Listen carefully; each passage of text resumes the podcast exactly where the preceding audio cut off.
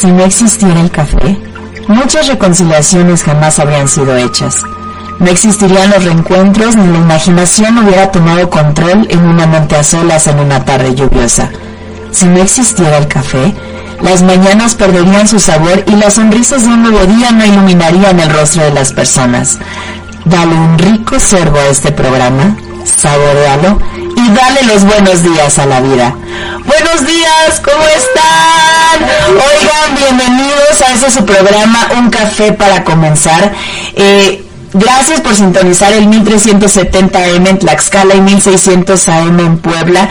Estamos directamente desde las instalaciones de La Peligrosa aquí en Guamantla, Tlaxcala y estamos Oigan, extasiados porque ya empezó un nuevo año, 2024, bienvenido 2024. Yo creo que eh, el despertarnos este sábado y empezar ya un nuevo fin de semana, que ya la próxima semana para muchos ya es laboral, los niños regresan a clases, hay muchos niños que hoy despertaron con juguetes y que es una mañana realmente, hoy, hoy aunque no sea café, pero también sea un chocolatito caliente al lado de una rosca, qué delicia.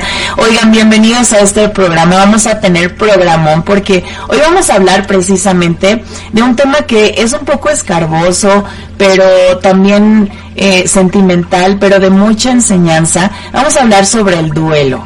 Y no vamos a empezar ahorita con este tema de lleno, solamente quiero que toquemos este tema porque vamos, estamos cerrando un año, cerramos 2023, para muchos les digo, empieza a partir de lunes porque ya la, la rutina empieza a tomar forma desde el lunes, eh, pero para tener un proceso de enseñanza hay que tener un duelo, hay que cerrar puertas y abrir unas nuevas. Entonces vamos a tocar este tema, por eso ahorita les voy a decir cuáles son las invitadas de este día pero también no se despeguen de eh, esta, esta frecuencia porque vamos a tener en nuestra sección de mentalidad y salud claves para desintoxicar nuestro cuerpo después de un atascón que nos dimos de alcohol, de comida en los tips para la semana eh, vamos a cumplir, eh, vamos a dar cinco tips para que tú puedas cumplir tus propósitos y objetivos de año nuevo.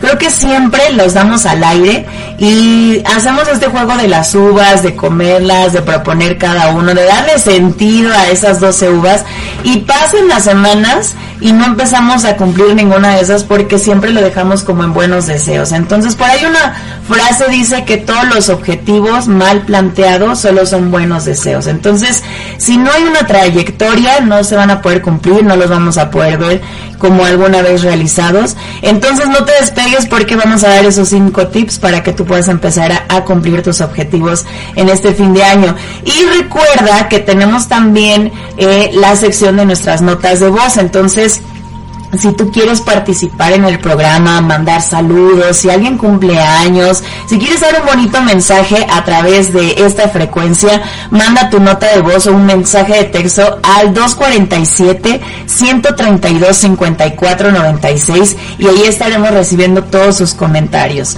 Eh, oigan, vamos a iniciar este programa con la frase del día, pero quiero presentarles quién está con nosotros.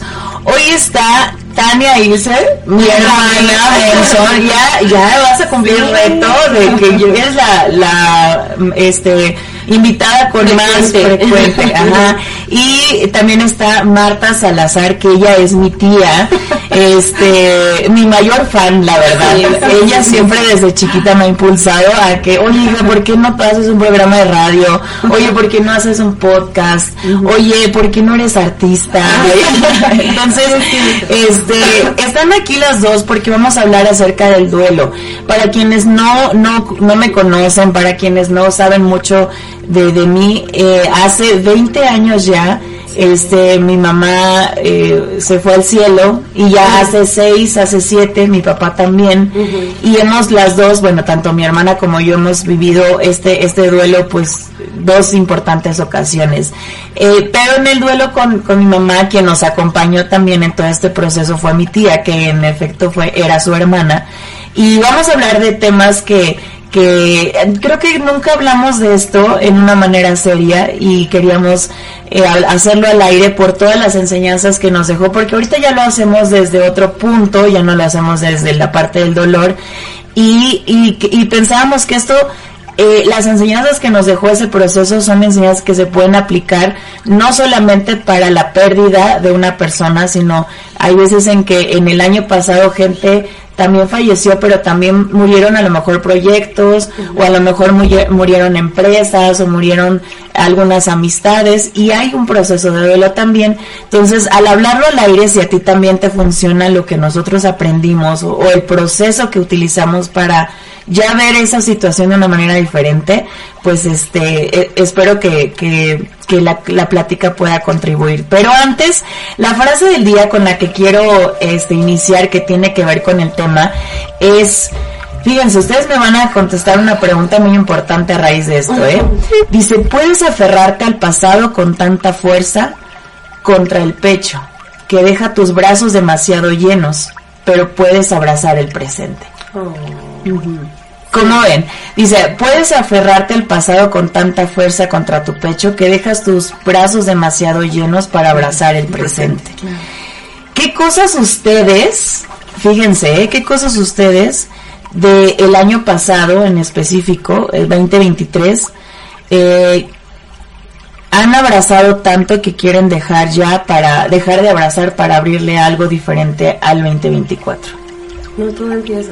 Y, eso es, y eso ustedes para los que nos están escuchando y nos están viendo también en vivo a través de las redes, porque eh, eso sí les voy a decir, ¿eh? nosotros hacemos cortes comerciales en radio pero quienes quieran seguir el chismecito fuera del aire, síganos en Instagram y en, en TikTok y en Facebook, exacto, para que vean cómo venimos vestidas. y también este, para que puedan eh, escuchar el chismecito que hay después, eh, encuéntrenos como arroba peligrosa.mx en todas nuestras redes sociales. Entonces díganme, ¿quién quiere, quién quiere iniciar con? Bueno, este, que he abrazado mucho eh, durante este año yo creo que ahorita el caso eh, mío es como el de muchísima gente. Decía un libro que empezaba hace mucho tiempo, dice, tú pon tu historia y yo te escribo la novela. Entonces cada uno de nosotros tenemos una historia y eso es lo padre, ¿no? Cada uno tenemos una historia.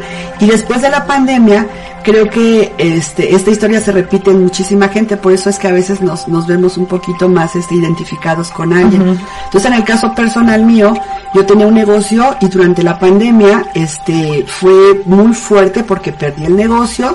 Mi papá también falleció de COVID y entonces después de que termina ya la pandemia, y ya han sido dos años más o menos, ¿no? Claro. Uno no deja, y se, se, empieza a aferrar a, esas cosas, ¿no? Entonces ha sido las abrazado las he abrazado tanto que de repente llegué a tener hasta una depresión fuerte, ¿no?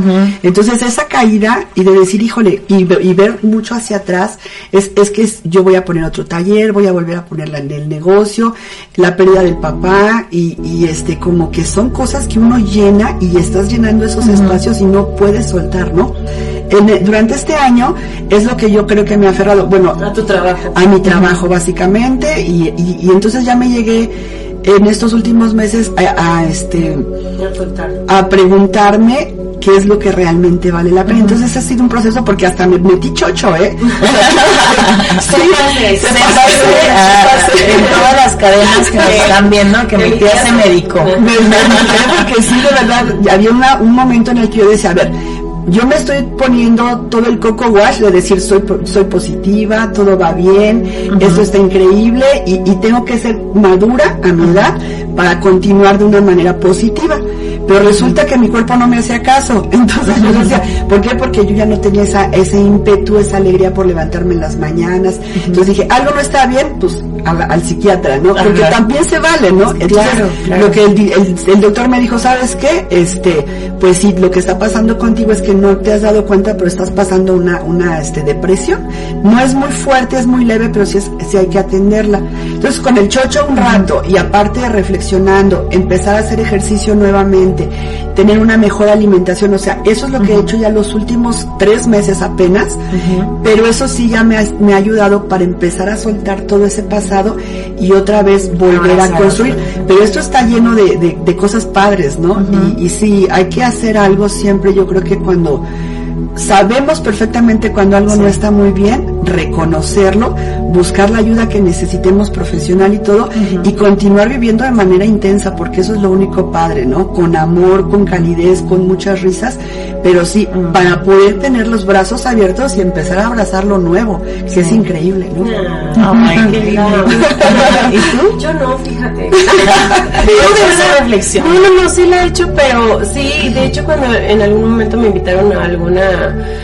eh, con- conferencia de duelo y precisamente de algo así en específico, yo no me identificaba con eso.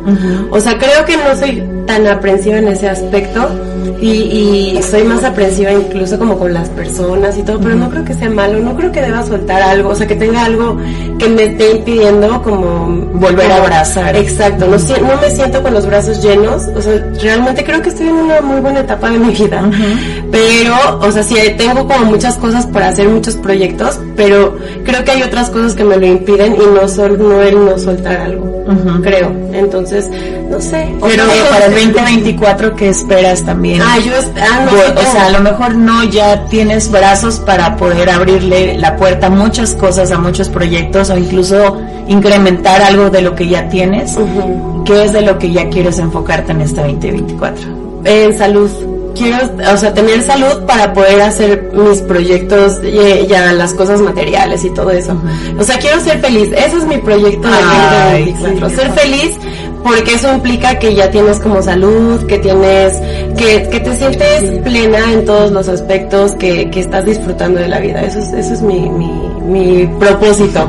En general, no es como que, ay, bajar de peso. Sí, todo eso implica felicidad, ¿no? Ya, lo que, todo, lo que implica la felicidad para el 2024. Oigan, y quiero saber cuáles sus proyectos también del 2024. Escríbanos ahí en el en vivo de Facebook cuáles son algunos de, de esas cosas que ustedes también quieren abrirle sus brazos, poder empezar a abrazar cosas nuevas. Y también mándenos mensaje al 247-132 20 5496 para quienes nos están escuchando y van, están en su casa o van en el coche. También escríbanos ahí un mensajito en un semáforo, no lo vayan a hacer, a hacer mientras vayan manejando. Oigan, quiero vamos a hacer un juego de inicio antes de irnos a corte. Eh, este juego se llama Top of Mind. Sale usted, yo les voy a dar palabras y ustedes van a pensar los solo tres segundos les voy a dar para que lo digan, qué es lo primero que una palabra relacionada con lo que ustedes se- significa esta palabra para ustedes. ¿Sí me voy a entender? Yo voy a decir una palabra al aire y lo que se les viene a la mente qué significa esa palabra para ustedes. ¿Sale? Traten de también escoger solo una palabra o no dar tanta explicación, ¿sale? Eh, la primera es ¿Tú para qué inicio- no contestas? las dos, No, las dos ah, al mismo tiempo, sí, las dos al mismo tiempo. Ah, es un juego. Sí. No, no, no, las dos lo pueden O decir. sea, yo puedo, lo que me venga a la mente. A la mente, las dos. La palabra. Ajá, la palabra. Inicio de año. Algo que significa para ustedes, ¿con qué lo relacionan? Cuesta. Cuesta. La cuesta de enero. eh, este, En dinero. Cambio. Cambio. Paz. Amor. Equilibrio. Equilibrio. Es muy buena, equilibrio. Familia. Amor. Estabilidad. Salud. ¿Con qué lo relacionan ustedes? Tesoro. Sí, exacto. Ajá. Trabajo. Eh, este. Amor. es es que sí lo quiero, es que sí me gusta, sí. Pasión. Ajá, puede ser pasión. Ujú. Propósitos. Trabajo. eh, ¿Qué cuesta? Organización. ¡Ay! Es muy buena mi tía. ¿eh? 2024. Eh, Reto. metas. Deporte. Algo que no hago, dice. Indispensable. Pasión. A ver, eso sí va a ser complicada para Tania. Amor. Amor. Sí. Ay, sí, familia, salud. Plenitud. Sí. Eh, este, sí. Pues amor, amor. Ah, comprensión, comprensión. Y la última, vida. Amor. Ay. Vida. Increíble. Mágica. Ah, increíble. Ok. Sí. Oigan, vamos a ir a un corte comercial y regresando vamos a hablar precisamente del duelo, vamos a hablar de las etapas. Si quieren ustedes escuchar, pues prácticamente eh, una, una conmovedora historia de lo que nos ha dejado también el duelo de manera particular, eh, no se despeguen del 1370 AM y 1600 AM en Puebla. Estamos en todas las redes sociales como arroba peligrosa.mx. Síganos ahí en vivo y eh, regresamos en un café para comenzar.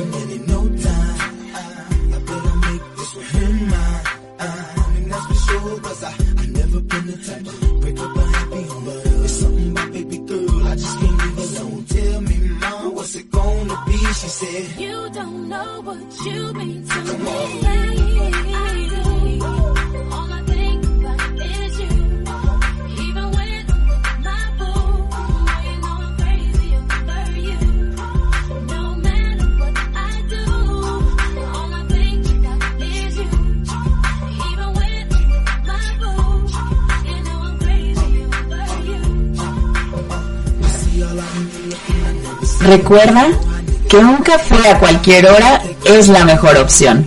Oigan, regresamos a un café para comenzar. Eh, está conmigo eh, Tania, mi hermana, por tercera ocasión, porque ustedes la han pedido también, además el chisme con ella se, se, se da, fluye. Y también en esta ocasión está mi tía Marta, eh, ella está saludando también ahí en las redes. Les recuerdo que pueden seguirnos en todas nuestras redes sociales como arroba peligrosa.mx Instagram, TikTok y Facebook, ahí estamos en vivo. Y también en el 1370 AM en Tlaxcala y 1600 AM en Puebla. Y recibimos todos sus mensajes y comentarios en el 247-132-5496. Oigan, hoy vamos a hablar de un tema que para nosotros es es muy significativo porque las tres pasamos por una pérdida y a raíz de este tipo de cosas que a veces nosotros pasamos son una serie de, eventos que nos enseñan. Queremos tocar este tema porque estamos entrando a un nuevo a un nuevo año, cerrando otro que también es un duelo, que también hubieron pérdidas, que probablemente ustedes pasaron cosas difíciles.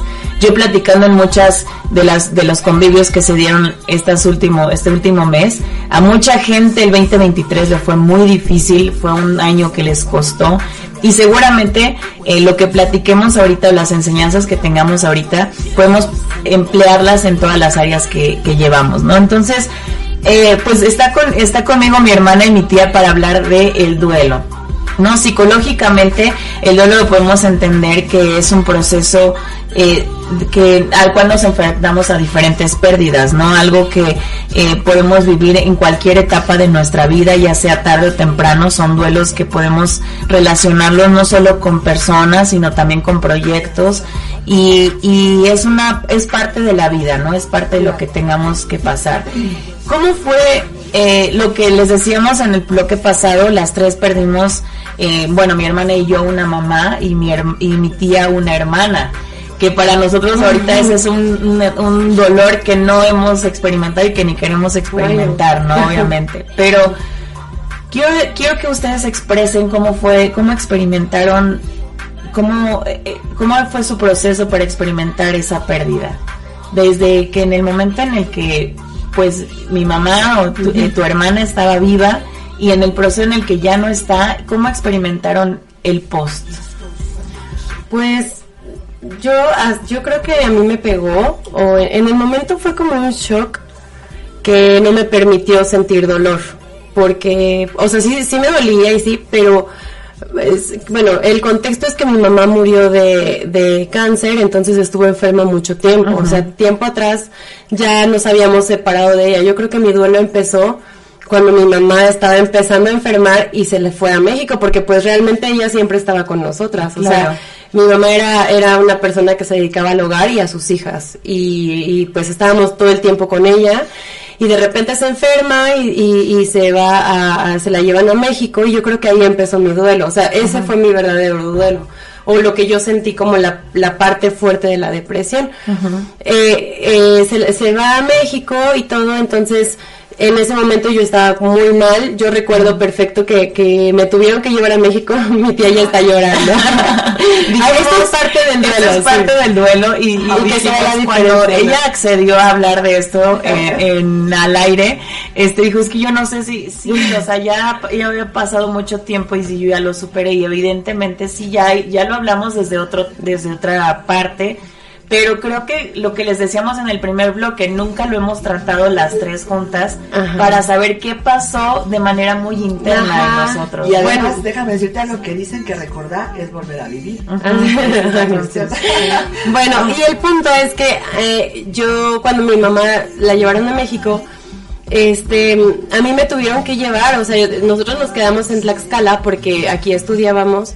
Entonces, a, mí me tuvieron que llevar a, a, México, aunque perdí como dos semanas de clases, porque de verdad me había puesto mal, me dio lo que, lo que, como a los perritos que les da la tiricia, así, o sea, me puse mal, me dio, me, me, dio temperatura, estaba así, que lo, y pues no tenía nada, solamente era esa parte de que, de que me había desapegado de ella, ¿no? Entonces, creo que esa fue mi parte del duelo. O sea, fue la parte donde yo sentí llorar y así desgarrarme. Y, sentí muy mal, pero fue, fue una cuestión de meses que ya después, bueno, ya regresé a Tlaxcala porque tenía que seguir estudiando. y este, perdón, y ya este, pasó. Y, ya, o sea, después fueron meses que mi mamá estuvo enferma y cuando, cuando nos enteramos que, que había fallecido fue como un shock para mí que yo me acuerdo que ni siquiera lloré tanto en el en el velorio, no lloramos en el entierro, pasaron ciertas cosas que incluso, nos reímos, ajá, éramos unas niñas, teníamos 11 años y pasaron cosas así que nos daban risa ver llorar a una persona que, que lloraba muy chistoso y mi hermana y yo nos estábamos riendo, pero no era porque estuviéramos contentas, sino porque no nos había pegado tal vez en ese momento. Claro. Entonces creo que ya después, bueno, ya con el paso de los años y el extrañamiento y todo eso, ya eh, ya fueron situaciones distintas. Pero mi verdadero dolor fue cuando nos, nos despegamos y este y cuando murió sí sí fue como como ah bueno pues ya no, de todos modos ya ni estaba conmigo casi casi. Y posteriormente años después o meses después ya fue como esa parte de decir sí es cierto ya no está ya murió ya fue la depresión y todo cuando pero nos ayudó mucho que nos acercamos a la iglesia cristiana y cosas así. Entonces creo que no viví un duelo tan fuerte con, con la pérdida de mi mamá aunque sí me dolió después no pero sí, según según la psicología manejan ciertas etapas o fases del duelo precisamente para como separar cómo es que la persona va llevando eh, este tipo de eventos, ¿no? Entonces, las primeras es negación, luego va la, parte del enfado, la, negociación, el que tú dices no aceptas y si aceptas, eh, el miedo o la depresión y al final la aceptación. Entonces, según la psicología, estas fases tienen que pasar para que llegues a, o estos puntos tienen que pasar antes de la aceptación para que tú puedas decir que sobrellevaste o que ya estás culminando esa etapa. ¿Crees que todas, como, como lo acabas de describir, crees que estas etapas pasaron por ti o porque realmente por lo que mencionas solamente fue un enfado o de alguna forma la negación. y la negación, ¿no? Sí, no, no, no, yo no creo que pasé por todos esos, esos, esas etapas en ese, en la pérdida de mi mamá, pero sí siento que pasé en la pérdida de mi papá. Yo siento que fue por la edad, o sea, tenía 11 años y apenas estaba como con la hormona de que, ay, me va a bajar y todo eso, y de que estás haciendo el cambio de etapa. Yo no sabía si estaba en, en depresión o era la, o era la, la, adolescencia, o sea, me pasó tanto y aparte eh, teníamos el apoyo de mi tía, mi tía siempre estuvo ahí, por eso decimos, es nuestra segunda mamá, porque ella era la que enfrentó con nosotros esas etapas y yo no sentía como que fuera algo algo así. O sea, yo no sé, me sentía deprimida, yo sentía más como el cambio de, de la etapa de la, de la, de la niñez a la adolescencia. ¿Y tu tía cómo lo experimentas? Híjole, yo terrible. Hasta la fecha. Hasta la fecha. No, bueno, este, me da mucha pena de repente ponerme a llorar porque sí es recordar y, y es como vivir nuevamente. Dame un segundo y te digo. es que mira, este, eh, ¿por dónde empezar? Es como, tú ahorita tienes a tu hermana, ¿no? No sé si se oiga muy fea mi voz. No, no, no, adelante, Aquí me dirán en producción si es que hay que subirle si es que, este, Y también díganos allá, si algo no les queda claro, escríbanos en los comentarios y ahí les, les haremos decir, no, mi tía quiso decir esto. Ah, ok. ahí me, ¿no? Entonces son mis voceras oficiales. No, lo que pasa es que la vida de repente como que uno no la entiende bien y cuando eres niña y creces con una hermana tan amorosa como fue tu mami, o sea, para mí era la vida perfecta y maravillosa, ¿no? Este, y luego una sorpresa de, de, que enferma, como decías tú hace rato. Me pasó de que tenía tres semanas con tos y después de cinco o seis semanas más resulta que es un cáncer terminal, ¿no? Entonces para nosotros fue una, una sorpresa que yo no lo podía creer, la falta de aceptación. Es un choque horrible. O sea, porque es enfrentar como una como un, o sea, un fantasma que, que, que, te estás echando y que no te puedes echar a correr. O sea, es algo que, que a lo que tú tienes que enfrentar. Dices, no me puedo, no puedo, no puedo huir, pero tengo que agarrarlo de donde, sea y enfrentarlo. Y entonces empezamos ese periodo, perdón que estoy llorando. Ay, Porque, este, y, empezar a, enfrentar esa situación y, todos los días era una situación nueva. Primero la falta de dinero, los médicos, a qué doctores, qué, alternativas. Y o sea, estoy así porque es recordar nuevamente. Ya pasaron muchos años y me da mucha tristeza porque yo ya no me había puesto así desde hace mucho tiempo. Va a ser sanador también. Va a ser sanador, sí, sí, sí. Es tu sanación del 2020. Sí, y este, y bueno, eh, fueron meses de, de, luchar contra esa enfermedad y este y yo me acuerdo que yo tenía mucho miedo de perder a mi hermana. y, y, un día tomé la decisión de decir, bueno, yo no sé qué vaya a pasar después, pero voy a disfrutar este momento aquí y ahora. Y, durante los ocho meses que continuaron, sí, para mí fue una cosa muy bonita, a pesar de que ella, ella tenía mucha preocupación por sus hijas, porque decía, si yo en este momento Dios quiere que me vaya, me voy tranquila, lo único que me preocupan son mis hijas, ¿no? E, ella se preocupaba mucho por dejarlas. Algo que hizo muy bien ella fue ser una buena mamá y este, y, y hacerlas independientes yo le decía, ¿sabes qué? yo le decía, ¿sabes qué? Mi reina, le decía gordita a tu mami. Le digo, ni te preocupes, tú algo que hiciste bien fue hacerlas fuertes y hacerlas independientes, son buenas niñas, y eso le daba como fuerza. Y ella sabía que se tenía que ir, y este, y lo aceptó. ella lo aceptó mejor que yo. Entonces, y este, ay, perdón, no, me gusta hablar así, no me gusta hablar llorando, pero este, pero bueno, esa fue una etapa primero de, no aceptación, como dices, y este, y, ya cuando, cuando pasa el tiempo y todo, cuando ella parte finalmente, yo ya me sentí un poco más tranquila porque ella estaba sufriendo muchos dolores y, sufrimiento de todo tipo.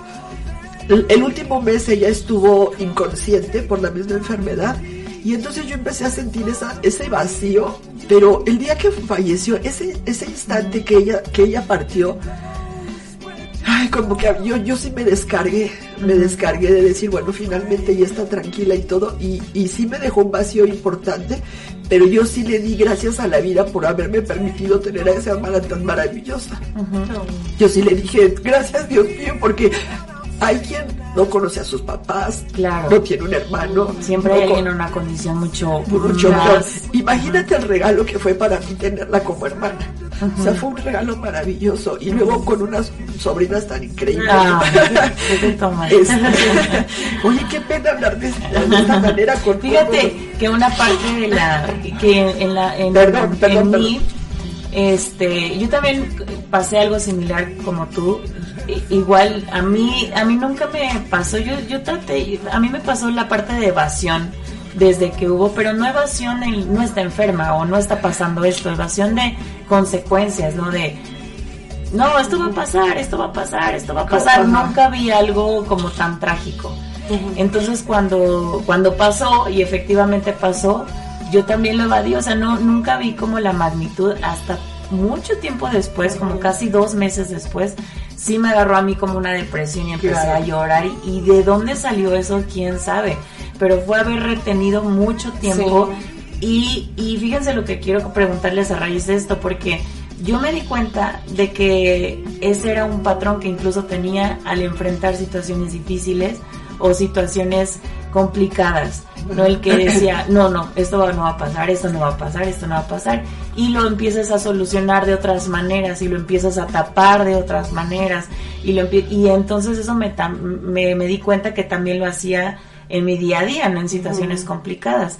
Eh, después cuando dije, no, tengo que enfrentar, tengo que reconocer lo que hay en mí, y llorar si tengo que llorar y sacarlo si lo tengo que sacar y no siempre voy a ser fuerte y no siempre voy a tener que estar parada y delante y sonreír de toda, toda la gente, ¿no? Entonces, ¿cómo se transformó sus, los procesos de su duelo a partir de esta pérdida? O sea, yo supongo que tuvieron duelos posteriores, nosotros tuvimos otro después con, con papá, pero también em, tuvimos duelos y hasta ahorita yo también estoy teniendo duelos también con, con partes de negocios, de a lo mejor algunos proyectos, de jubilar proyectos, de jubilar otros, pero ¿cómo se transformó esta experiencia que ustedes vivieron eh, en otros procesos de duelo? Pues yo creo que los, los duelos de amistades, los duelos de, de cualquier otra cosa, o sea, duelos de dinero, duelos de cualquier otra cosa, ya no me pegaron. Yo siento que sí, me sentía como súper poderosa ante el mundo porque creo que eso nos hizo madurar o nos hizo eh, experimentar cosas que un niño de 11 años no había experimentado, ¿no?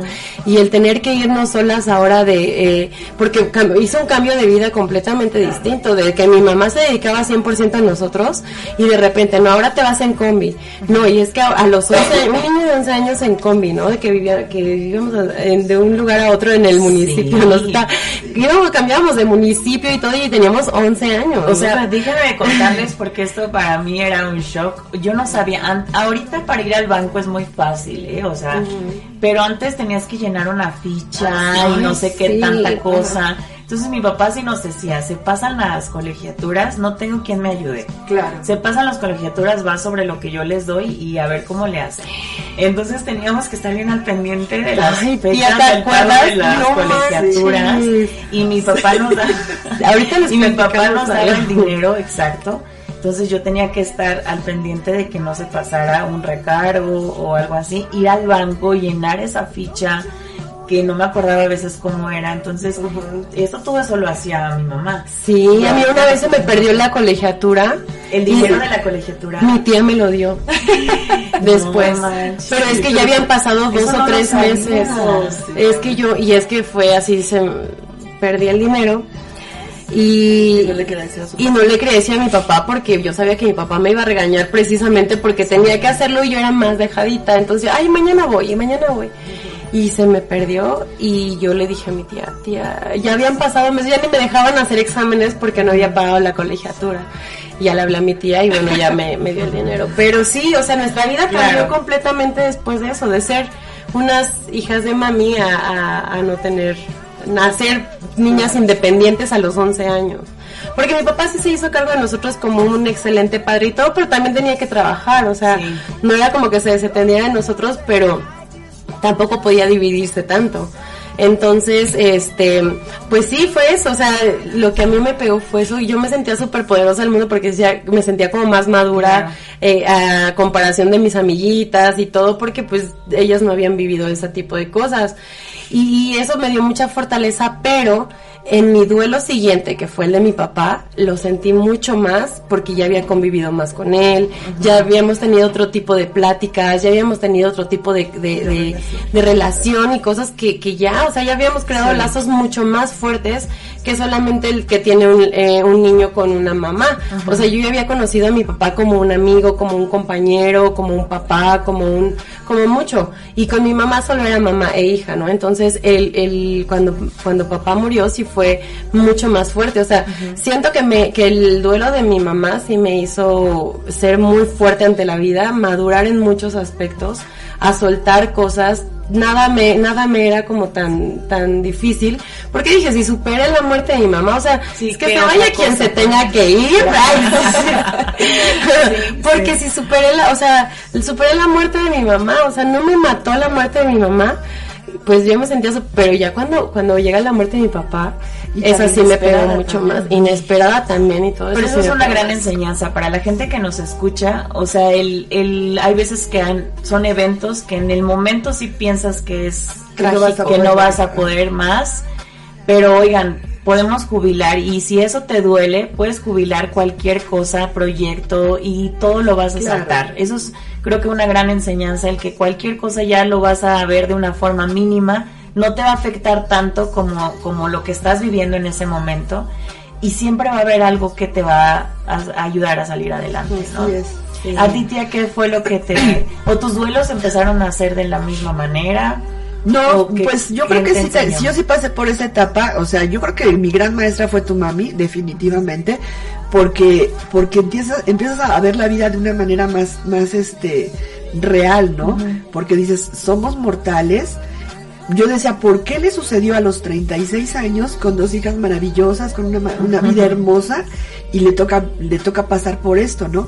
Como dices, dice Tani, yo superé la, la muerte de mi, de mi mamá, yo este sí pasé por todo eso, por la negación y luego esos procesos de que no me doy cuenta. A mí me cayó el 20 después de cinco meses de que ella había fallecido, cuando dije, chin, si es cierto y es neta que ya jamás la voy a volver a ver, que ya jamás. Entonces, ¿qué me quedo? Me quedo con, con, con las cosas lindas. Eso es lo, lo que yo quiero que, que nos quedemos en esta plática, porque lo que nos llevamos realmente es solo los buenos momentos, ah. la alegría, la risa, este, lo, lo que compartes y es súper maravilloso. O sea, eso es lo que te quedas y eso es aquí hasta que te mueres con toda la gente con la que estás, ¿no? Entonces yo sí creo que tenemos que atesorar de, de de una manera con muchísimo amor esos momentos con tus papás, con tus hijos, con tus con tus seres queridos. Ahorita que acaba de pasar la Navidad y todo, reírte es súper importante. Reírnos por tonterías, este, de contarnos chistes todo, todos los días, porque sí, definitivamente el que tú pierdas a alguien que tanto amas y dices, esto no me mató, entonces lo único que te queda es disfrutar la vida, como venga. Y además es una alegría increíble enfrentar con ese reto, pero con una sonrisa. O sea, ya no hay, ya no hay problema grande, ¿sabes? O sea, yo te decía, bueno, sí me tuve que meter chochos por lo del, lo de este, lo del negocio lo de la pérdida de mi papá. Todos son duelos, pero tú que siempre estés pendiente de lo que está pasando. Yo lo que, lo que pienso hoy es que lo único que me saca adelante es aceptar las cosas, este, tener proyectos que me apasionen y, hacerlos con mucho amor. Y este y, de ahí reírme. O sea el buen humor es lo más maravilloso todos los días cuéntense chistes. Pongan a Juan Gabriel, yo sí lo pongo, te lo juro. El del señor Sol, ese es chido. Vamos a poner algo O sea, verdad, necesitamos nosotros decirle a nuestra mente que la vida es maravillosa, en serio. Y- y, y entonces, como dices, ya no es nada más hacerte el coco wash, sino vivirlo todos los días. Claro. O sea, yo me, hoy, después de la chillada que, que me acabo de echar, porque sí, realmente vivir nuevamente eso es como regresar a la telenovela. Pero yo no vivo con ese dolor. O sea, yo vivo con esa alegría de haber estado con ella y este y con otras cosas que también rompes como dices tú proyectos y todo que de repente dices chin y ahora para dónde no yo tenía idea de que a los 50 años ya no iba a trabajar en, en esto de, de a lo que me dedico y tenía otros proyectos pero llegaron los 50 y ya no pude o sea no me alcanza la lana para sobrevivir tengo que seguir trabajando. Pues ni modo ahora lo voy a hacer con mucha más alegría no y, y además este divirtiéndome o sea no dejen de divertirse siempre no está súper padre y este y es estar pendiente de nuestras emociones. Pero sí sí viví el duelo. Yo creo que lo más difícil como dice Tani fueron a los meses porque al final cuando cuando empieza este este este periodo todavía huele su ropa este sientes la presencia su voz este muchas cosas no pero a los cinco o seis meses que es el primer año dices chin ya no está eso es muy fuerte ¿eh? muy muy fuerte cuando lo pasas dices lo que venga ¿eh? lo que venga Sí, sí te fortalece, pero, Ajá. pero sí te... Antes de irnos a corte, quiero que me digan do- cada una de ustedes dos enseñanzas que do- dos enseñanzas que ustedes aprendieron de ustedes mismas a través de este proceso. Dos enseñanzas. Sí. Pues yo creo que es eh, la fortaleza. O sea, creo que después de eso fue soy Creíste- fuerte. viste el Creí- o sea, vi que soy fuerte, que, que lo que sea, eh, eso, que puedo superarlo, ¿no? Casi, casi. Y la otra es que el tiempo lo sana todo. Eso es otro que, que yo aprendí de mí.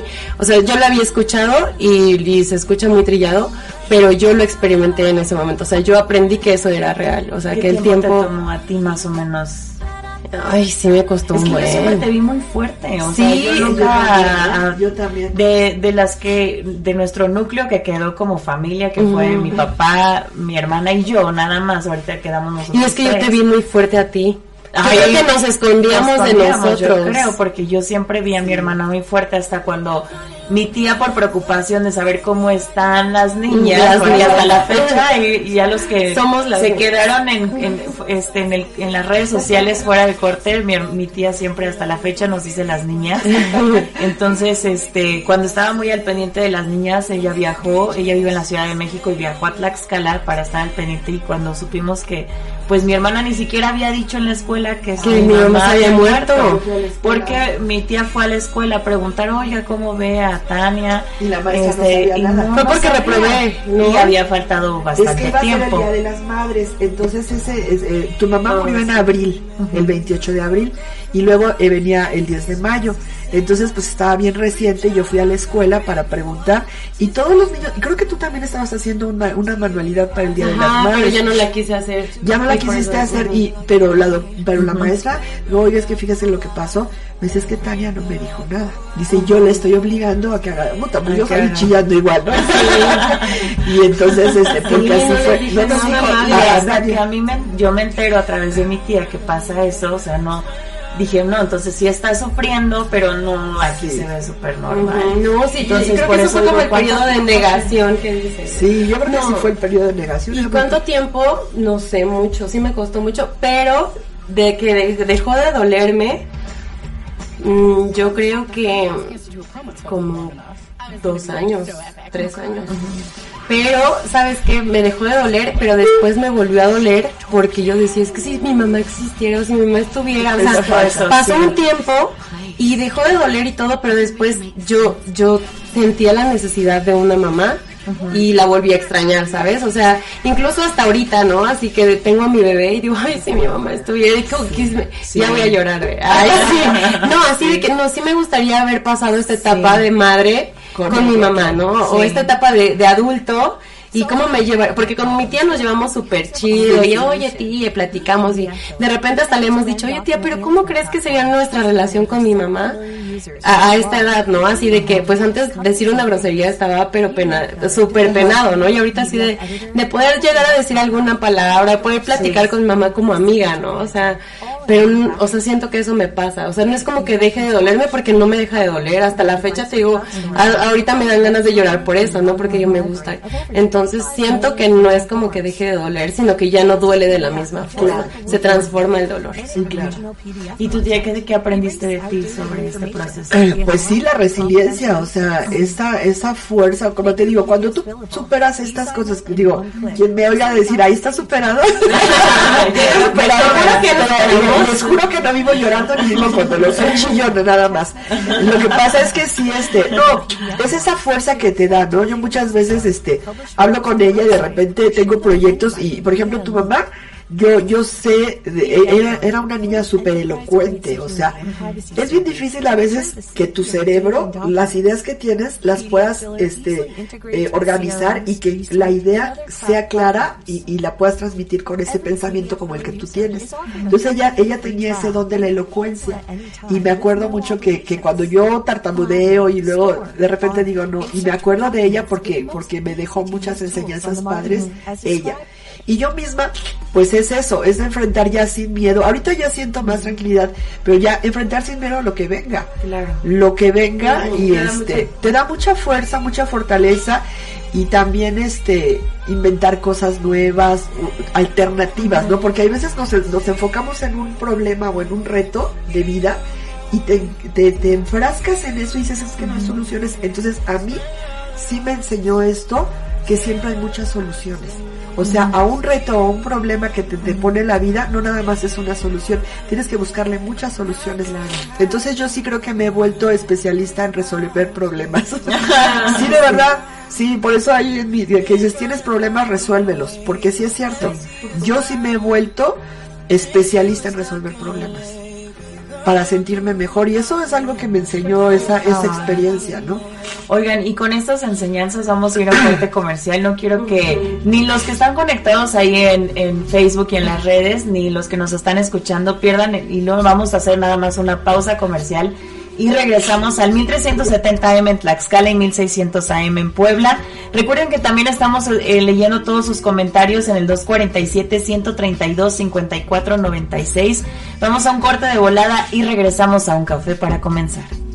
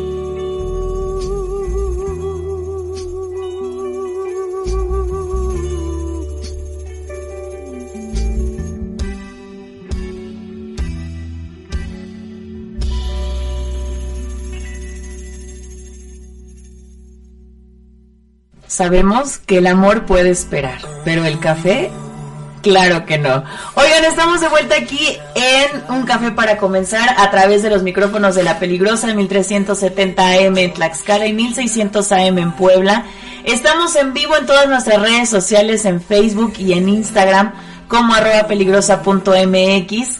Eh, ahí todos este, están, son privilegiados ustedes eh, que nos ven y que están escuchando todo lo que pasa en los comerciales. También ahí hay chismito, le estamos diciendo como, todo lo que trae la tía en la bolsa. sí, Entonces únanse también ahí al en vivo de las redes sociales.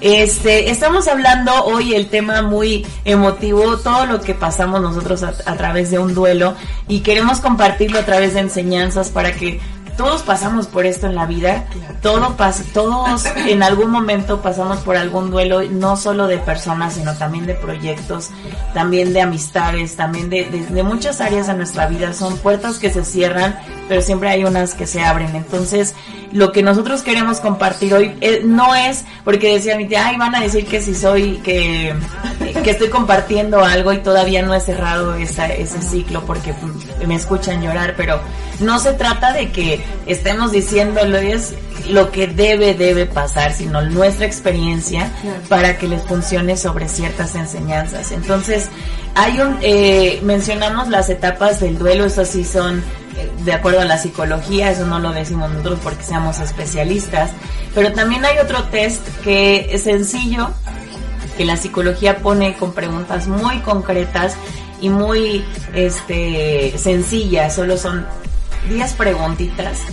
Y es un test para que ustedes que nos escuchan también saquen papel y lápiz y puedan hacerlo para saber y corroborar si todavía, eh, si ya cerraron este ciclo de, de, de de duelo y saber si este si están más para allá que para acá. Y saber si en caso de que no hayan superado esta pérdida o en el duelo en que se encuentren ustedes también pues busquemos ayuda eh, en algún con algún especialista. Bien decías este tía que tú también optaste por medicarte y todo y es válido porque también incluso el cuerpo necesita ciertos empujoncitos.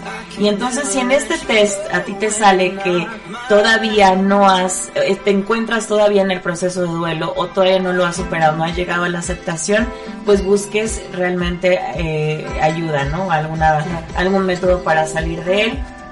Y si no, pues ahorita nos vamos a dar cuenta que ya está todo superado, ¿sale? Entonces les voy a hacer unas preguntas eh, ustedes van a contestar en tres rangos, en completamente de acuerdo, ni de acuerdo ni desacuerdo o en desacuerdo total. ¿Sale? Eh, y yo les voy a dar ahorita cómo van a sacar los resultados. Son 10 preguntas y van a ir este, poniendo uno, ¿Son dos, cuatro tres. opciones? Tres opciones. De acuerdo. Segunda, ni de acuerdo ni desacuerdo. O sea, estamos ahí como a la mitad y la tercera es en desacuerdo total, ¿sale? Ahí van poniendo ustedes también, ahí en las redes sociales, pónganlo a un ladito de, una, de un papel y lápiz y ustedes también vayan viendo qué onda. A ver, la primera pregunta es, me angustia pensar que se me va a olvidar la imagen de la persona que he perdido.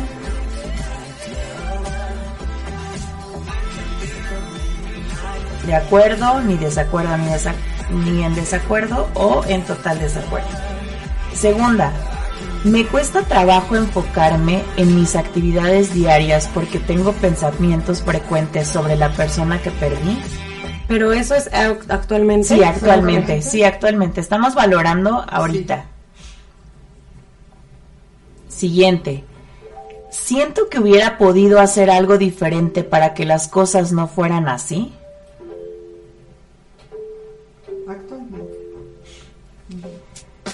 Se han deteriorado mis hábitos de autocuidado desde que perdí a esa persona?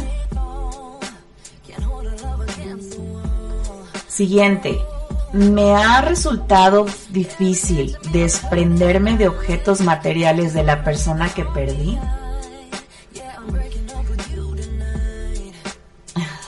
ni en desacuerdo, ni, ni acuerdo, ni desacuerdo. Eh, me cuesta hablar de la persona que he perdido. Todos ya sabemos, ya sabemos la respuesta de Lucía en esa, en esa pregunta. Siguiente. He perdido interés en las cosas que disfrutaba desde que estoy viviendo esta pérdida. Oigan, recuerden que ustedes también están participando, ¿eh? Así que incluso si quieren compartirnos sus resultados, lo pueden mandar al, al 247-152. Perdón. 100, 134, 132, 54, 96. Ahí también pueden mandarnos sus resultados, oigan. Eh, siguiente. Evito lugares y planes desde que tuve la pérdida. Supongo que también dentro de, la, de las que frecuentabas con ellas, ¿no? Siento tristeza excesiva cuando pienso en momentos y fechas especiales relacionadas a esa persona. Última. Siento que mi vida está vacía y nada tiene sentido sin esa persona. Bueno, pues ya ahora sí cuenten sus, sus resultados. Si más del 5, si más de 5 respuestas estuvieron en total acuerdo, quiere decir que el proceso del o Es sea, muy es muy re- ajá, O, o está todavía. es- no, pero es en de acuerdo. De acuerdo. Ajá.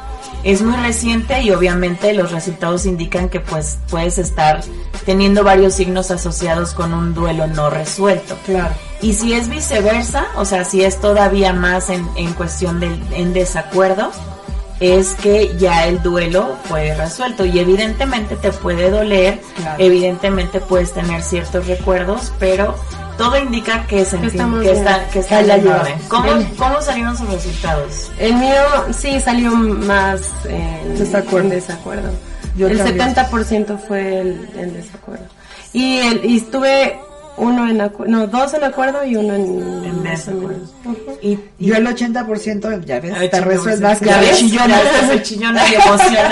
Nada más dos están así como que uno en, en, este, en acuerdo y el otro en la mitad, ¿no? En la mitad. ¿Les llamó la atención alguno de las frases que venían en el test que no se habían dado A cuenta? mí, no, yo- a mí yo sí me había dado cuenta, pero no sabía que era como parte del test. Que yo, por ejemplo, mi carro, Ajá. o sea, todo el mundo que me conoce sabe que ese, ese carro me lo dio mi papá y que lo tengo desde la, la universidad. O sea, no Y sé, que y, que tengo un cierto. pero no lo suelto, exactamente. Sí. Pero no lo sueltas por, por duelo? Sí, o sea, por- no he querido hacerlo. Incluso en algún momento hablaba de cambiarlo por otro de la misma marca y del mismo color, pero actual. O sea, como para tener ese respaldo. Eso es algo que te Ah, pero no ¿te sabía que costó? estaba en un test. Yo lo, yo, a mí me costó con mi mamá su ropa. Su ropa de Sí. faldas y eso, porque no sé por qué cuando yo las heredé, por así decirlo, em, mi, mi papá me las dio con el hecho de, pues a ti te pueden que llegar a quedar algún día y se te va a ver bonito. Entonces el hecho de relacionar que mi papá viera que esa ropa está otra vez viva y hay mucho más sentimental detrás. Ay, sí te Me metías bien feo. Ay, sí, pues ya era una moda como bien.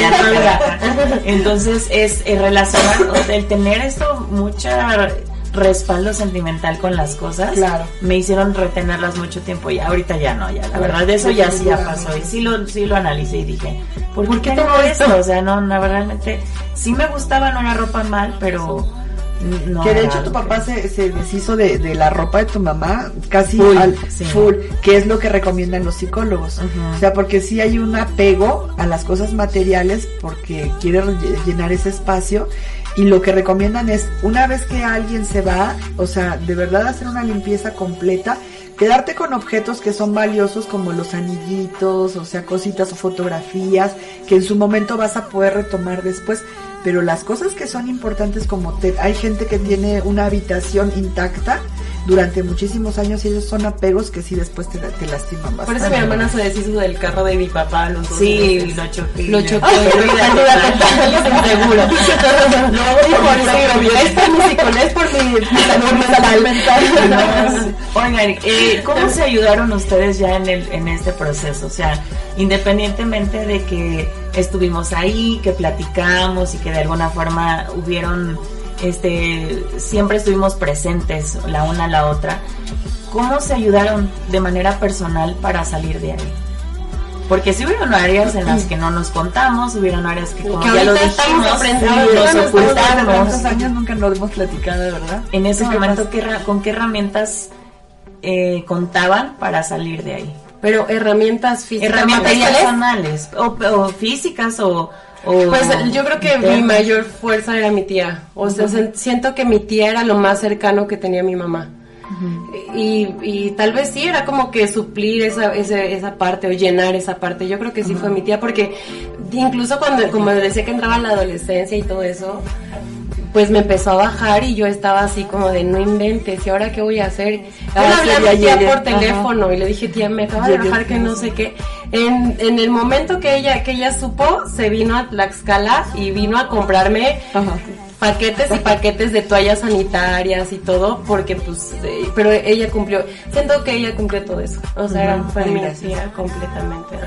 Sí, no, yo al final, este, porque también después de, ese periodo que pasó con tu mami, este, yo sí creo que me, enfoqué mucho en el trabajo, tal vez un poquito de evadirte, porque nunca fue este suplir nada, ¿no? Sino distraerme, mantenerme siempre. Esa herramienta fue enfocarme en el trabajo, enfocarme en el trabajo y, de manera muy intensa, ¿eh? Muy, muy intensa.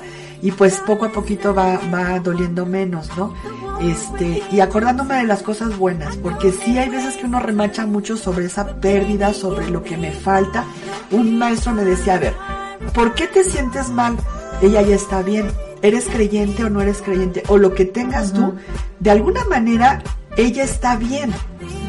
¿Quién sufre? Ah, porque decía, el sufrir por algo o por alguien que ya perdiste es un acto completamente egoísta. Y decía, ¿pero por qué? Dice, es un acto egoísta porque ¿quién está sufriendo? Tú. ¿Quién le extraña? Tú. ¿Quién siente feo? Tú. Entonces, ¿eres egoísta o no? Estás nada más enfocándote en tu dolor. Pero ella está bien.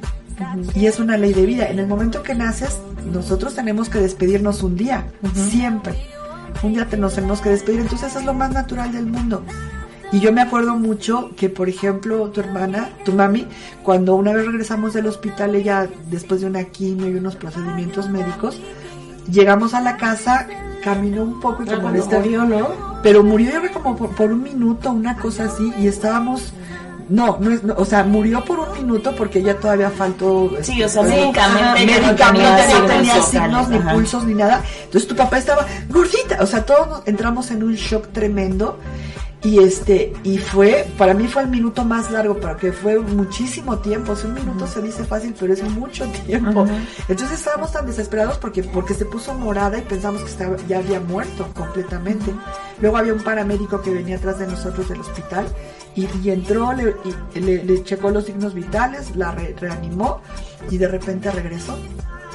Y yo me acuerdo mucho de su cara, porque decía, le decía a tu papá, ¿qué pasa, gordito? ¿Qué pasó? Pero era una, una, una cara, un semblante. un semblante de paz, de tranquilidad y de sorpresa. De decir, ¿pero qué tienen? ¿Por qué están espantados? O sea, ya no entendía. Y ya con los días me dice, es que sabes qué me pasó ese día yo sí me desmayé, pero sentí mucha paz interior, sentí mucha tranquilidad. Es más, yo no me quería regresar. La broma que hacía sí, sí, Yo no me quería regresar. Decía, porque, porque yo me sentí tan tranquila, tan en paz. Dice, yo me sentí así como en un, como en una montaña, con, con, árboles, con pasto, o sea, en ese lugar de naturaleza, padre. Y yo no quería regresar, sentía mucha tranquilidad. Entonces eso es algo que a mí me, me gustaba pensar porque decías que sí es cierto. Ella está en ese lugar. Ella está en ese lugar que, que, la mantiene con, con, paz y tranquilidad, ¿no? Entonces, ¿por qué yo tengo que estar? Sí la extraño, por supuesto que es normal, pero ya no me sentía tan tan mal, ¿no? Y entonces yo las cosas que hacía las hacía con mucho amor y mucha y mucho cariño y mucha alegría también. Pero sí, no, no, un duelo nunca es fácil, ¿no? Pero esas son herramientas que a mí me ayudan. Y, también el que nos acercaron a la iglesia. Ah, eso también fue importante, sí. Espirituales. Que de hecho, justo con lo que, con lo que mencionas, yo creo que es una gran enseñanza también para la gente que nos escucha aplicarlo en, en, un, en un duelo de cosas también de materiales y proyectos, como lo decíamos. El pensar que, o sea, analizar que tú eres o sea, ¿qué, es lo que estás, exacto, y que de alguna forma el proyecto es el proyecto, es una cosa inerte, que tanto le estás aferrándote a entregarle esa energía y ese dolor, no es que tampoco sea una parte egoísta, pero a ver, ¿qué tanto te está afectando a ti el que ese proyecto a lo mejor ya no ya no se dio, se tuvo, ya no salieron tus planes. O un noviazgo, o un matrimonio, ¿no? Que, que, dices, ya me divorcié y bueno, voy a sufrir. No. No, o sea, al final cada quien va a tomar eh, eh, sus propias decisiones, sus propias herramientas para salir adelante. Y si te estás desgarrando porque esa persona te dejó, porque no seas tan egoísta y esa persona también va a estar bien lejos de ti. Ese proyecto también va a estar en paz porque no lo no era forzaste, no lo exacto, no era para ti y es mejor que no era lo para veas ti, de esa además forma. lo padre es que dices, bueno, esto no era para mí, pero empiezo y, y el empezar un proyecto nuevo con emoción que realmente te apasione es como otra etapa, ¿no? Claro. Este, alguien decía, un, un, empresario hace poco, decía, ¿y por qué tú ya que tienes tantos millones y tienes setenta y tantos años, este, ¿por qué sigues trabajando? Dice, porque es bien divertido. de verdad, decía, porque nunca te aburres, nunca, te, vas a aburrir. Dice, porque realmente es bien divertido. Imagínate emprender un nuevo negocio, es así como que, ay, ¿cómo le voy a hacer la mercadotecnia? Dices, realmente si tú lo ves como un juego Cuando eres millonario puedes decir eso. ¿no? ah, pero sí, claro, pero y trabajó toda su vida. ¿no? Claro, bueno, no, él no, no fue pobre nunca, pero bueno, este, pero al final de cuentas sí está padre. Si tú, mira, alguien dice, nosotros tomamos, te platicaba yo de, de un libro de, de esta señora este, argentina que decía, es que las relaciones se construyen. Nosotros no tenemos que estar siempre esperando que como Disneylandia nos digan, ay, es que ese señor que pasó, ay, con ese me enamoré. No, tú te tienes que enamorar de la persona que tú decidas conscientemente. Claro. ¿Por qué? Porque dices, a ver, él es un hombre este, amoroso o, o una mujer este, creativa, este, cuida su salud, lo que tú tengas, lo que, lo que tú veas como atributos padres para ti. Entonces tú te, de alguna manera tienes que hacer un check, ¿no? Un escáner. Un escáner de decir, ah, pues es una persona linda, entonces yo puedo enamorarme de ti, porque estoy valorando y estoy admirando todas tus virtudes, ¿no? Claro. Entonces, así como las relaciones también, el amor se construye. Eso es algo que me encanta porque no es algo que se dé de, de, de este de, de, la nada. De la nada, ¿no? Eh, eso es súper, súper importante que tenemos que aprender a aprender a construir nuestros pensamientos y nuestras emociones. O sea, en tu universo está entre tus orejas. Ahí está. Sí. Entonces tú tienes la decisión, podemos tomar la decisión de, de, ser felices, porque también el ser feliz es una decisión, el reírnos. Eso es una decisión, no es Sí. cierto. O sea, y si no lo entendemos así, tenemos que ir a terapia, de verdad. porque de verdad Terapia estamos- de la risa. Y Terapia- sí, porque de verdad es, es- nos han enseñado toda la vida que, que, que las emociones nada más nos atacan sin tener nosotros nada que ver y no es cierto. Claro. Es una gran identidad desde Oigan. mi punto de vista. Una, un consejo que le den a las personas que nos están viendo y a las personas que nos están escuchando, si están pasando por ellos un proceso de, vuelo, de duelo, ¿qué consejo les darían? Pues yo que atesoren los recuerdos, que la gente o las personas no, no mueren por no mueren si las tienes presentes en tu, en tu vida y que no se preocupen, o sea que el dolor no está mal, el dolor no va a pasar, se va a modificar, van a aprender a vivir y que eh, esto te va a hacer más fuerte, pero sobre todo que, que vivan con, con lo bonito y con las cosas que, que, te- que podemos hacer en vida y que esos recuerdos los atesoren en su corazón. Ay, pues ya dijiste todo. ¿no?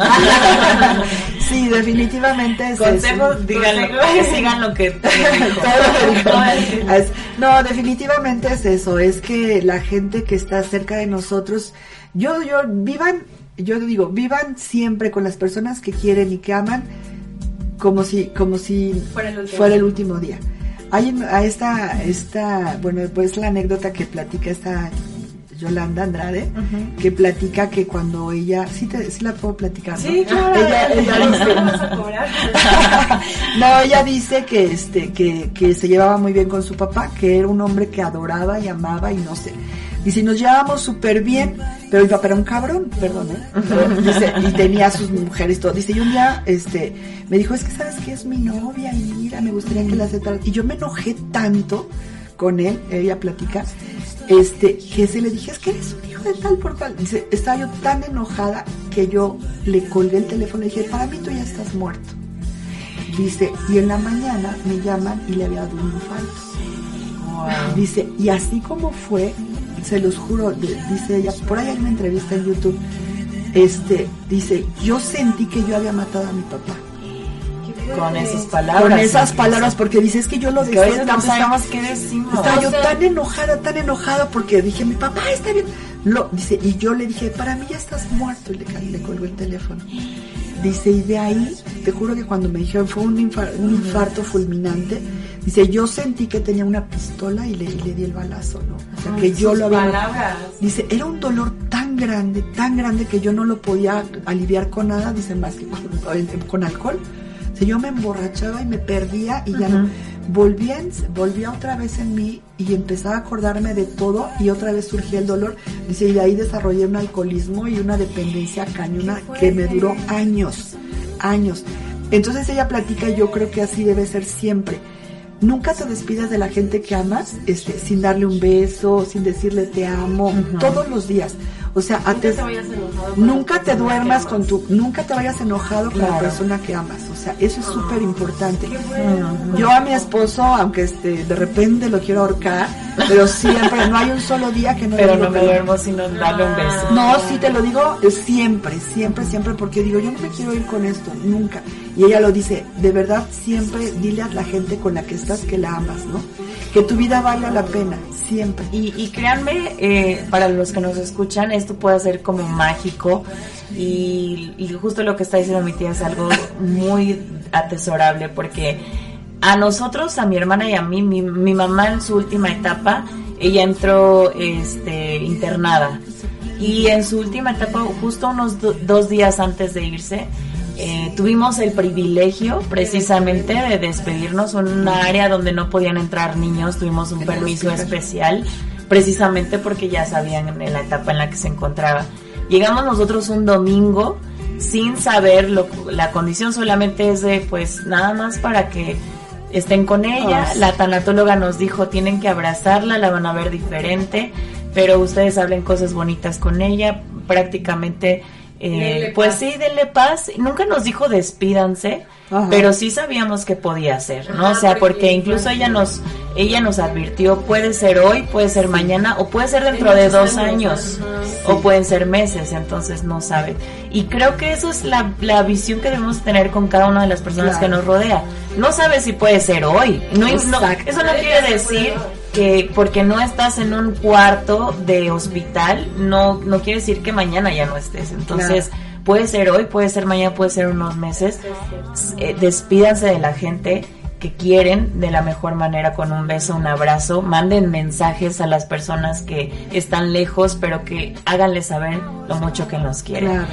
Vamos a un corte comercial y regresamos a un café para comenzar.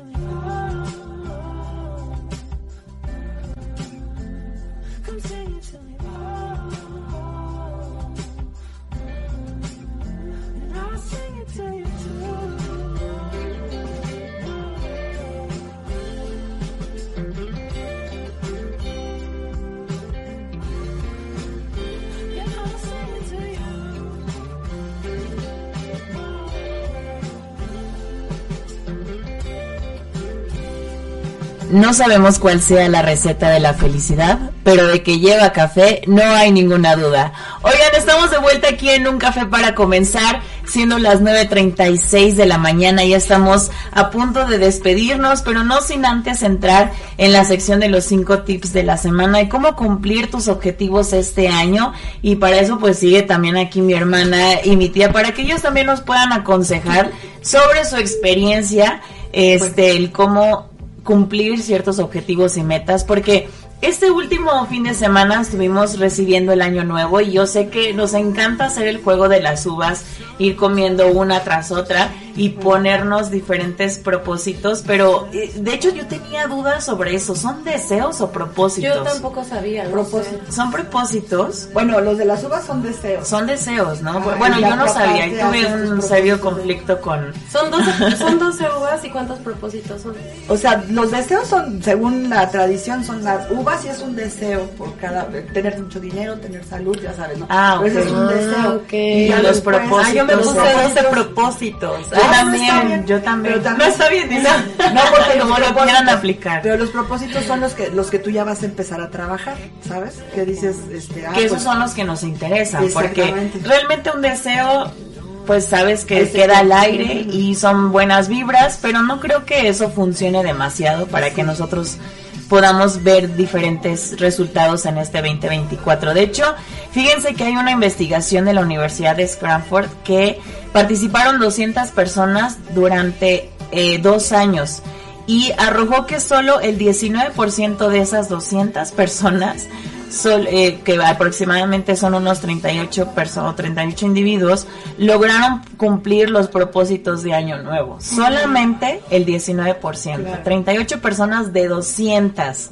Solo ellas pu- pudieron lograrlo. Entonces, pues obviamente hay muchísimos factores. ¿Cuáles son que no, no se proyectan bien? Son cose- deseos o propósitos inalcanzables. Entonces, voy a dar cinco que según diferentes fuentes recomiendan, cinco tips que según diferentes fuentes recomiendan para que sí puedas cumplir esos deseos. Ustedes me dicen si los han aplicado o no, o si quieren incluir otro, o cómo lo hacen en caso de que sí lo hagan.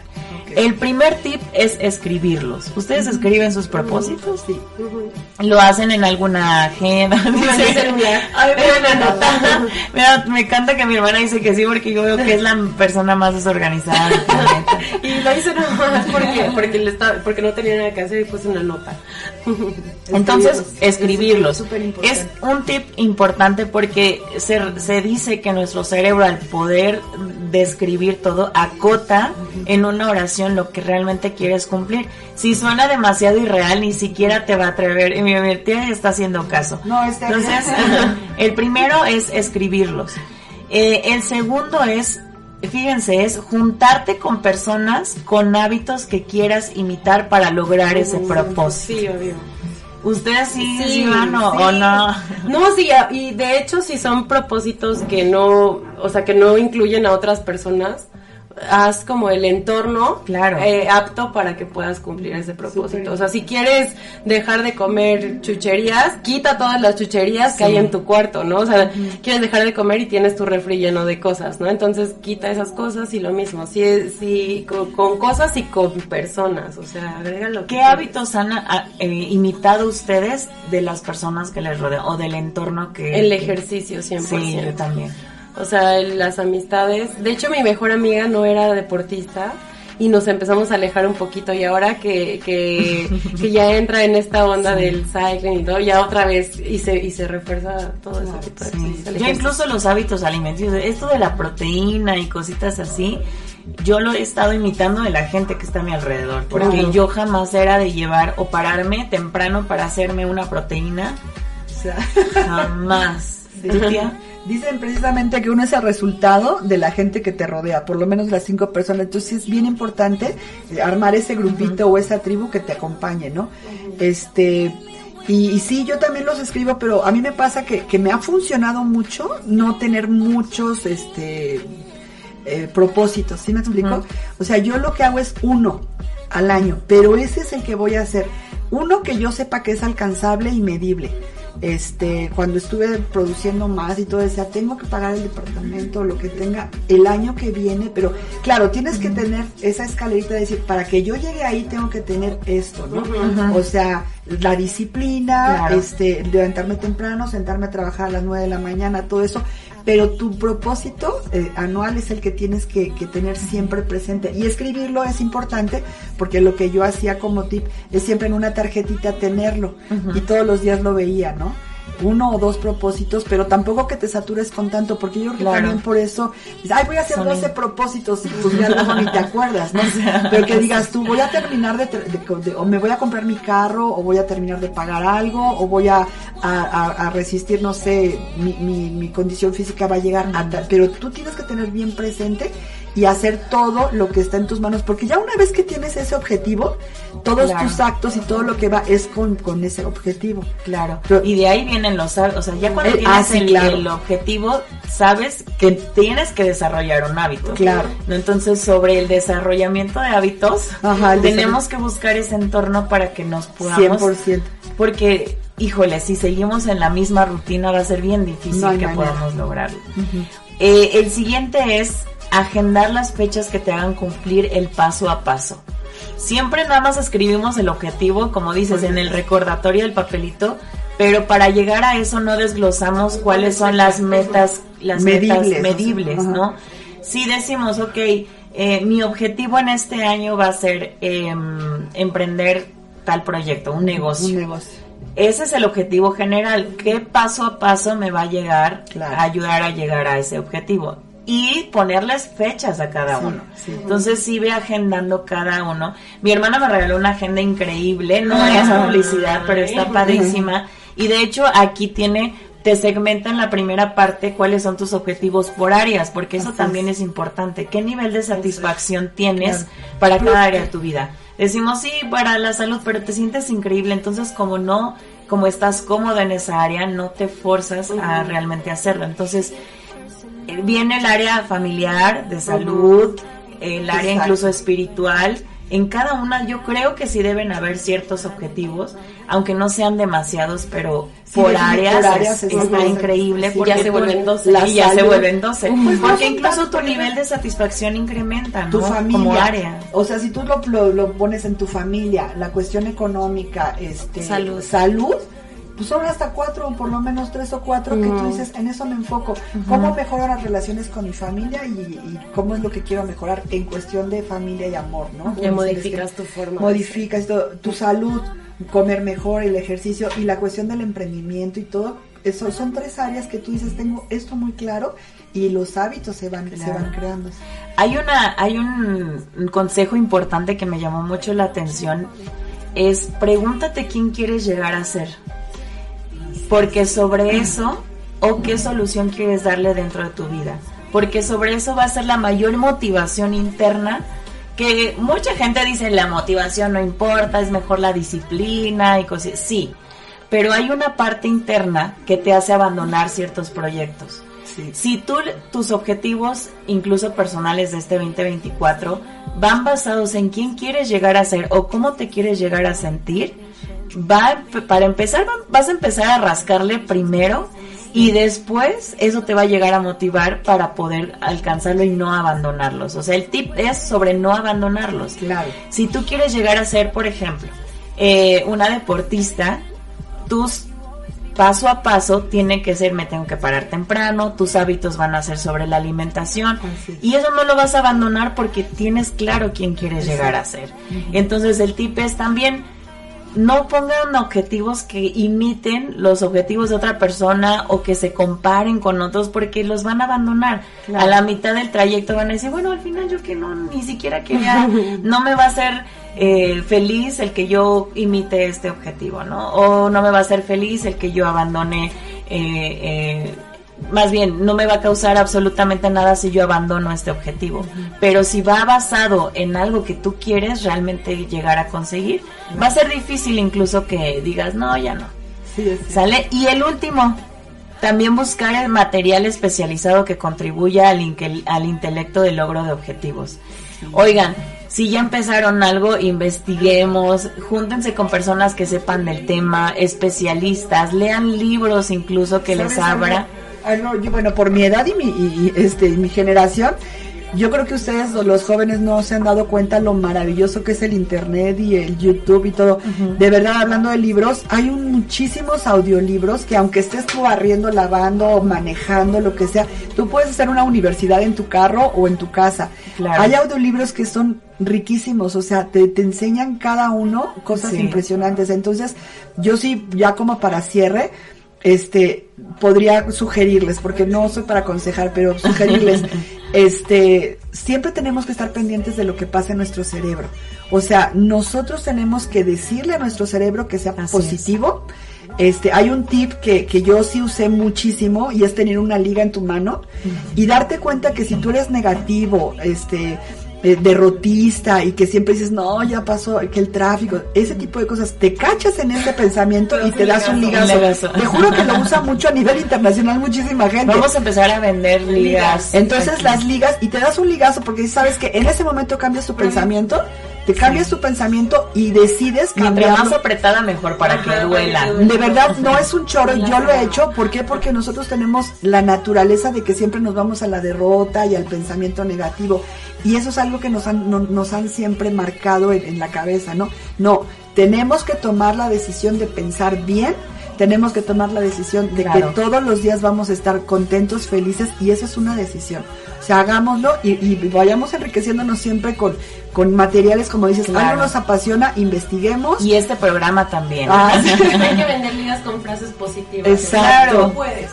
¿Quieren sus ligas? Ahí escríbanos y también mándenos mensaje porque eh, seguro los vamos Sí, a vamos a hacer. ligas. Este año eh, 2024 planeamos que vaya con las manos bien exacto, con la mano hinchada de que- no, pero so- sobre todo para que cumpla el objetivo corregir pensamientos negativos y cambiar el rumbo de lo que hemos venido haciendo. Se trata de que seamos mejores cada día y precisamente este programa lo digo como en broma, pero también en serio, trata tiene este objetivo, poder darles a ustedes herramientas, experiencias, enseñanzas, que tomen decisiones diferentes. Y oigan, si ustedes también tienen alguna inquietud, un tema en específico de cuáles ustedes quieren que hablemos en este programa, recuerden que leemos todos sus comentarios, manden sus sus dudas, sus quejas, todo lo que tengan el dos, al 247 132 54 96 y sigan enriqueciendo este programa también.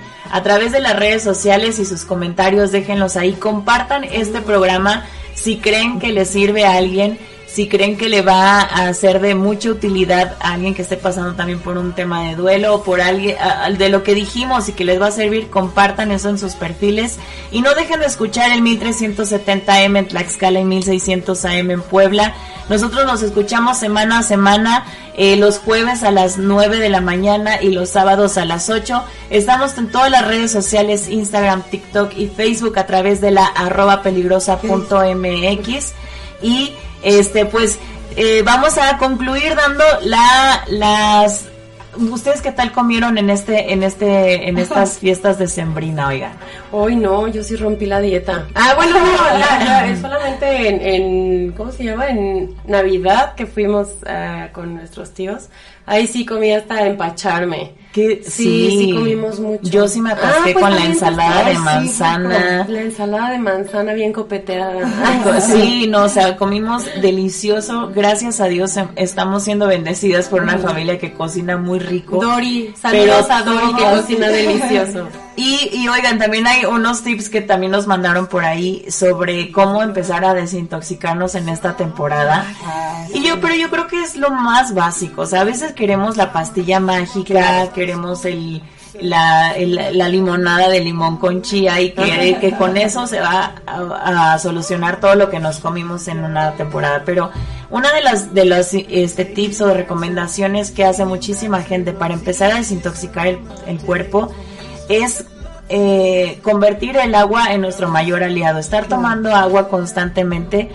Si normalmente estamos acostumbrados, es que mucha gente se presiona con los dos litros de agua diarios o dos litros y media, pero si solo tomamos un vaso, oigan, con que lleguen a un litro ya es, ya, ya le Que hicieron, empiecen que así, empiecen ¿no? a hacerlo. Entonces es muy importante beber mucha agua siempre eh, tras todas estas temporadas de Navidades. ¿Ustedes qué hacen para poder forzarse a tomar agua? Saben, yo compré y mucha gente me hace burla el, el vaso Grandote, ¿no? El motivacional. motivacional que Ajá, tiene sí. unas frases ahí, te Ah, dice sí. incluso las horas en las que debes de ir tomando agua. A mí sí me fuerza la hora, porque veo y son las 3 y veo que... que Es que tú eres muy disciplinada. Sí, soy, a mí me, bueno, gente disciplinada como yo, cómprense el vaso motivacional si no toman agua y les va a ayudar mucho porque como trae la hora, yo sí veo la hora y digo, no manches, todavía me falta todo esto porque ya son las 3 y no lo he tomado, entonces voy. Para la gente disciplinada como mi hermana, porque Sí. yo lo he tenido tres días lleno. O sea, Tres días que no llegan a la noche y no le Sí. llegan nada. ¿Sabes? A mí lo que me funciona mucho es, pon- o sea, no comprarme ropa más grande. O sea, Ah, sí, es importante, y ponerme sí. pantalones de mezclilla. O sea, neta, porque si te pones mayoncitos y todo, Ah, pues dices, ah, estoy bien cómodo. Es Pero si te flojo, ¿no? pones de toda pantalones de, mis- de mezclilla, estás así de, ay, no, ya, te tienes que estar desabrochando el pantalón en cualquier lugar. Y te incomoda, entonces es no ya. Eso es un recordatorio de que no manches ya. tengo Esa es la liga, pero de la Ajá, panza, la ¿no? es como la liga del... tip. Yo toda mi vida, o sea, yo sí he tenido este sobrepeso ahorita, más que nunca, pero toda mi vida, toda mi vida he sido delgada y ese es el gran tip. O sea, este, compensar es esa, porque si ya te, te echaste la cena, eh, los, los romeritos, el Sí. pozole y todo, pues la semana ya vas a tomar agua, vas a comer mejor, verduras y todo, ¿no? Pero ya el sábado, porque yo no me, a mí no me gustan las dietas, o sea, eso es horrible de decir no puedo comer esto. Yo como de todo, pero compensando, ¿no? Ajá, y eso, no, y no, no te compres ropa grande, y mayones y eso tampoco, o sea, es un súper tip, porque sí es cierto, te aprieta y ya, Ajá. ¿no? Pero sí. Aprieta la panza, recuerdas que debes bajarle. Oigan, también otra recomendación que dan muchos nutriólogos incluso es eliminar cualquier tipo de rastro de azúcar en tu casa, o sea, en este Ah, caso sí. dulces, porque es complicado comerlos, no comerlos más bien cuando los tienes cerca. Claro. Y eso yo lo aplico siempre, de verdad. Es más, por eso a veces ya no hay nada en mi casa. es por eso. Pero no es, no es porque no, no- quiero no quiero ir al súper. Pero de verdad, cuando los tienes presentes o los tienes muy visibles, siempre, y que, que cuando éramos niñas, sí o no, Siempre en nuestra casa la había cazuelitas, chocorroles, Ah, bueno, tu mamá era súper antojadiza y súper y siempre había, entonces nosotros sí crecimos con hábitos en el, de en el postres. congelador. Ajá. Sí, mi papá compraba las cajas de gancitos, compraba en, en esas tiendas granotas, así, sopas maruchas. Claro. No, Sí, de verdad, sí. de verdad, y Teníamos al alcance muchísima refrescos. comida este chatarra. Tú sí las compras porque es parte de tu despensa, seguro un día las vas a consumir. Por favor, gente, no compren Mira, mi cosas con esposo, azúcar. mi es- bueno, Martín y mi esposo es este, diabético. Entonces el día que me enteré que era diabético, todo eso lo saqué. Porque digo, no nada más va a ser el voy a hacer, yo también ya no voy a comer azúcar, ¿no? Para mí está bien, entonces este, es eso, es cambiar los hábitos, pero eh, evitar todas Sí. las tentaciones. no tener alcan no tener al alcance el Nada. azúcar en tu casa o en tu entorno te los Mermeladas, envuelve azúcar, todo. porque incluso no les pasa que ya cuando se les antoja un chocorrol pero saben que tienen que ir a la tienda amarras. ya dices ya no ya aguanto. lo evitas exacto. Son buenos tips esos, Así es. Y bueno, también comer eh, trozos que aporten fibra en, esta, en estas temporadas les va a ayudar muchísimo para facilitar la digestión y poder hacer que, darle una ayudadita al cuerpo a que se empiece a depurar. Eh, y también, oigan, hacer deporte que te ayude a depurar el cuerpo. Gente recomienda, o los nutriólogos recomiendan, en específico tres en eh, actividades para poder hacer cardio y poder eliminar mayor toxina. Una es correr, otra es andar en bici y la tercera es nadar. Entonces pueden hacer cualquiera de las tres o las tres igual, Sí, claro. eh, andar en bici, correr y nadar. Son los principales para que, que liberan toxinas de la manera más rápida, ¿no? Claro. Y obviamente pueden hacer gimnasio, lugar, este, parte estática.